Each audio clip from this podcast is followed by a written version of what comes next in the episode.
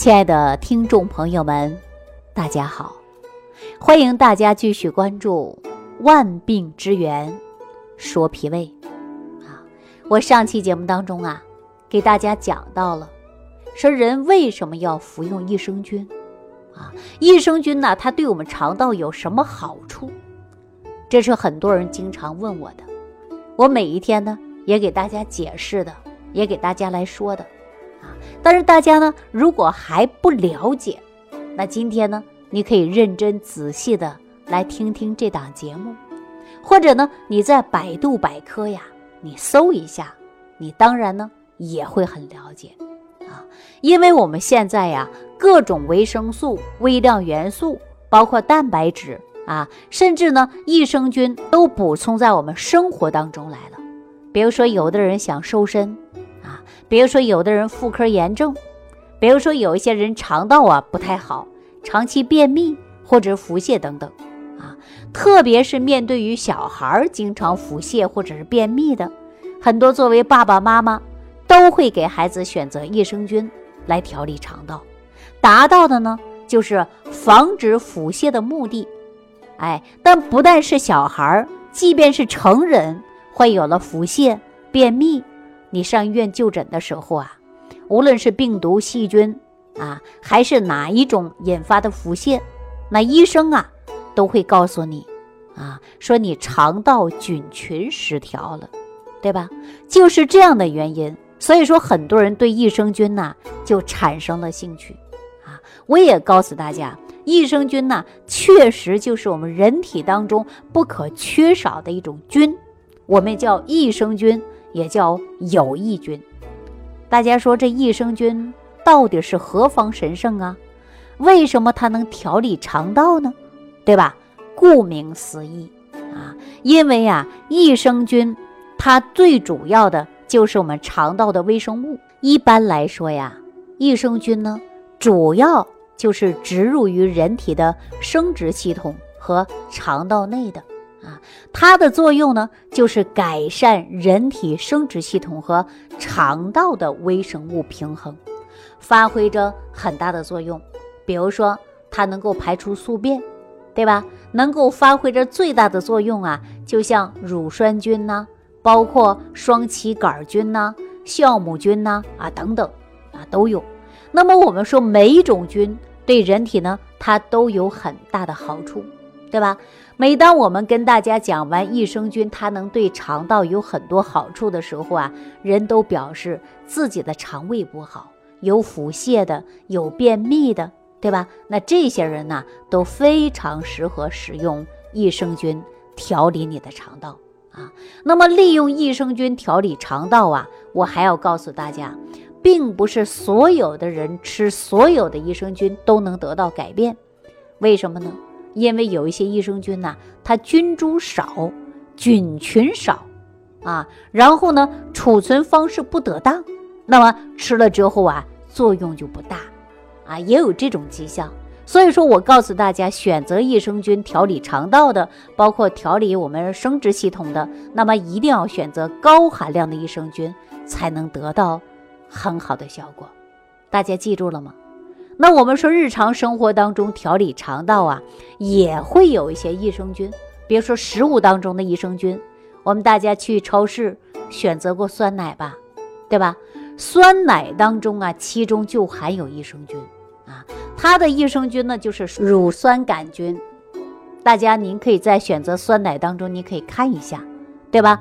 那么我们说，长期喝酸奶，它就可以呀缓解便秘。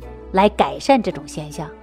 我记着我以前在节目当中给大家讲过醍醐，哎，实际醍醐发源之后，我们现在不就是叫做益生菌吗？哎，它最主要这些菌群呢，在肠道内它能存活下来，增强肠道的功能啊，增强啊我们肠道的菌群平衡。如果说菌群达到平衡以后，那么我们就腹胀腹泻呀。哎，包括便秘的问题啊，就可以得到解决了，对吧？那么第二个呢，还有红酒，红酒当中啊，没有益生菌，但是呢，它含有益生元，它可以在人体其他物质产生反应，形成一种益生菌。所以说，我们研究发现呐，每一天大家可以啊喝个酸奶啊，甚至一杯红酒，坚持一段时间呢，对你肠道呢也会有改变啊。但是呢，需要你长期坚持才能有得到改变。另外，喜欢泡茶的啊，我建议大家呢可以喝一些呀这个康普茶，包括泡菜啊，包括豆鼓，这里边都有益生菌。啊，大家呢吃上之后啊，它对肠道功能啊都会有所改变。所以说呢，我们在泡康普茶的时候呢，最好加点糖啊，在细菌跟酵母发酵过程中啊，它都会形成。特别呢是益生菌比较丰富啊，比如说我们四川人喜欢吃泡菜，哎，这里边呢它也是有益生菌的。总之呢，对于啊肠道呢是有好处的，而且调节肠道的菌群平衡，促进肠道的健康。发挥着功能是很大的，所以说大家呢合理的膳食啊，别挑食，那么也可以预防于便秘呀、腹泻的。那么大家如果说严重的便秘、严重的腹泻、严重的肠道菌群失衡，那我建议大家呀，还可以服用一些益生菌啊。那么大家都知道益生菌呢，它是层次不穷，但是具体怎么选呢？很多人可能不太会选。我再次教大家，高含量的、菌株多的、活性强的、有益生元的这种啊，才能够发挥着作用。另外呢，益生菌进入人体之后啊，它能促进营养的吸收，而且呢，还能促进维生素的合成。所以说，对人体啊，它确确实实呢，有一定的作用啊。大家如果说对益生菌不了解呀，你可以在百度百科搜一搜，查一查啊。说要想保护好你的脾胃，你还呀重点吃好饭。我想问大家，我们经常说一日三餐啊，那我问大家，你一个月当中，你吃到九十顿饭了没有？大家算一下，你这一个月当中有吃上九十顿饭了没有？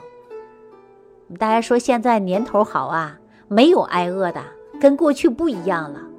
那吃没吃上九十顿，可真的不好说了，对吧？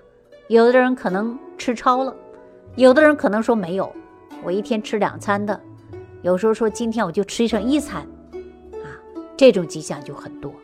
这种呢，就是饮食不规律，就会造成你脾胃功能虚弱，甚至肠道菌群失衡，产生各种各样的。脾胃疾病，那我想问问大家伙啊，你有没有听过这样的一句话？说皇帝的早餐，大臣的中餐，叫花子的晚餐，这是一日三餐吧？什么意思呢？说早上啊，你应该吃的像皇帝一样啊；中午呢，吃的像大臣一样；晚上啊，就是叫花子餐。那我们说起居有常，一日三餐你得正常啊。每一天呢，不分早中晚三餐，你都应该呀正常去吃饭。那现在的人呢，一天可能这九十顿饭就吃不上了啊。有些人暴饮暴食，哈，有的人呢是一天吃多了吃超了，对吧？有的人一天还吃四顿，因为还加一顿夜宵，是不是这样子啊？所以说，要想我们身体好，一日三餐真不能少，还要正常吃、合理吃，这才行。尤其是早餐。说一日之计在于晨，忙于学习、忙于工作，都认为早晨呐，精力啊是最充沛的，头脑呢是最清醒的。因此呢，我们早上起来呀，不能简单的吃啊，要像皇帝一样吃的丰富一些。比如说最简单的方法，我不告诉大家喝一杯早餐糊吗？对吧？你再配合一杯豆浆，啊，如果说不是体寒的人，你还喝一杯牛奶，吃上个面包片，或者自己呢蒸的小馒头，啊，都是可以的。但是不能空着肚子去上班上学，啊，到中午的时候呢，再对付一下，吃个面条炒饭呢。到晚上呢，辛苦一天了，犒劳自己了，也该休息了。你大鱼大肉的美味佳肴的，吃饱回家睡觉你把这些负担都交给你的肠胃了，你的肠胃非常累，哈，早晚有一天它累垮了，累垮了它不工作了，一不工作你就胃胀了，你就胃痛了，哎，你就会打嗝，消化不良，肚子胀得鼓鼓的，以后你晚上都不敢吃饭了，对吧？所以呀，我们一定要把一日三餐弄明白，吃好了，啊，不能吃反了。说早上啊，像皇帝的早餐啊，大臣的中餐，叫花子的晚餐，你把这个呀要记住。说我们早上几点吃啊？大家记好了，七点到九点呐，这是为一个时辰，这时候呢是胃经当令的。啊，如果说胃经当令的时候，气血呢也是最旺盛的时候，你进食也最容易吸收和消化的时候，所以说早餐一定要吃，而且还要吃好，把食物呢营养呢还要丰富，啊，这样呢对你人生健康还是有帮助的。我这样一说，大家可能不会吃了，那我到底吃什么呀？我告诉大家啊，杂粮、薯类。肉、鱼、蛋、奶、蔬菜、水果都可以吃，啊，那么我们说主食可以吃一些，肉食可以吃一些，啊，豆制品、新鲜的蔬菜、水果都能吃，但是记住了，避免油炸的食物，啊，要以清淡为主，是吧？因为是大臣的中餐，这句话来说呀，很重要，不但要吃饱，还要吃好，还要自己呢。安排自己的时间啊，不能说哎呦，我这三餐我想什么吃就什么时候吃，这是不对的啊，要符合于我们自然的规律，这样呢，我们呢就可以对于身体呀有很大的帮助，对吧？说大臣的中餐这句话呀，记好了，不要吃得过饱，要搭配好啊，因为呀，你中午吃的太饱了，你呢很多的时候啊，你就会呀影响你的吸收和消化。为什么大家说中午吃太饱了就犯困啊？没有精神啊，整个下午呢都没有精神，这就是吃多了啊。所以说我们呢中午吃的呀就不要吃太多啊，吃太多人就会容易犯困，下午没有精神。吃到八成饱就可以了。晚上啊，大家都知道学习也结束了啊，就不要过于丰富了，哎，吃一些容易消化、容易吸收的，不要给肠胃增加负担。晚上可以喝一碗粥。啊，吃个面条啊都可以。大家呢也可以食物当中啊啊吃一些容易消化的。哎，晚上不要吃过饱，吃的过撑，不要增加胃的负担。啊，要容易消化为原则。啊，这种呢就会珍惜你的身体，管住你的嘴巴。哎，你的身体会一天比一天好。大家把这些呢都注意一下，对你的健康呢就是很有帮助的。啊，以往在节目当中，很多人问我，老师，我吃什么呀？我这三餐怎么吃啊？我告诉大家，你都能吃，只要你掌握量，哎，只要你正常吃，都可以没问题的。啊，我建议大家呀，多吃素，少吃荤，合理搭配就是最养胃。好，那今天万病之源说脾胃啊，就给大家讲到这儿了。我也希望呢，大家对于肠道呢重视起来啊，对于肠道的菌群平衡的问题呢，也要重视起来。如果出现了腹胀、腹泻啊，经常的消化不良，我们应该调整到的饮食还要注重菌群平衡。好了，今天万病之源说脾胃呢，给大家讲到这儿啊，感谢朋友的收听，我们下期节目当中继续跟大家聊。脾胃的重要性。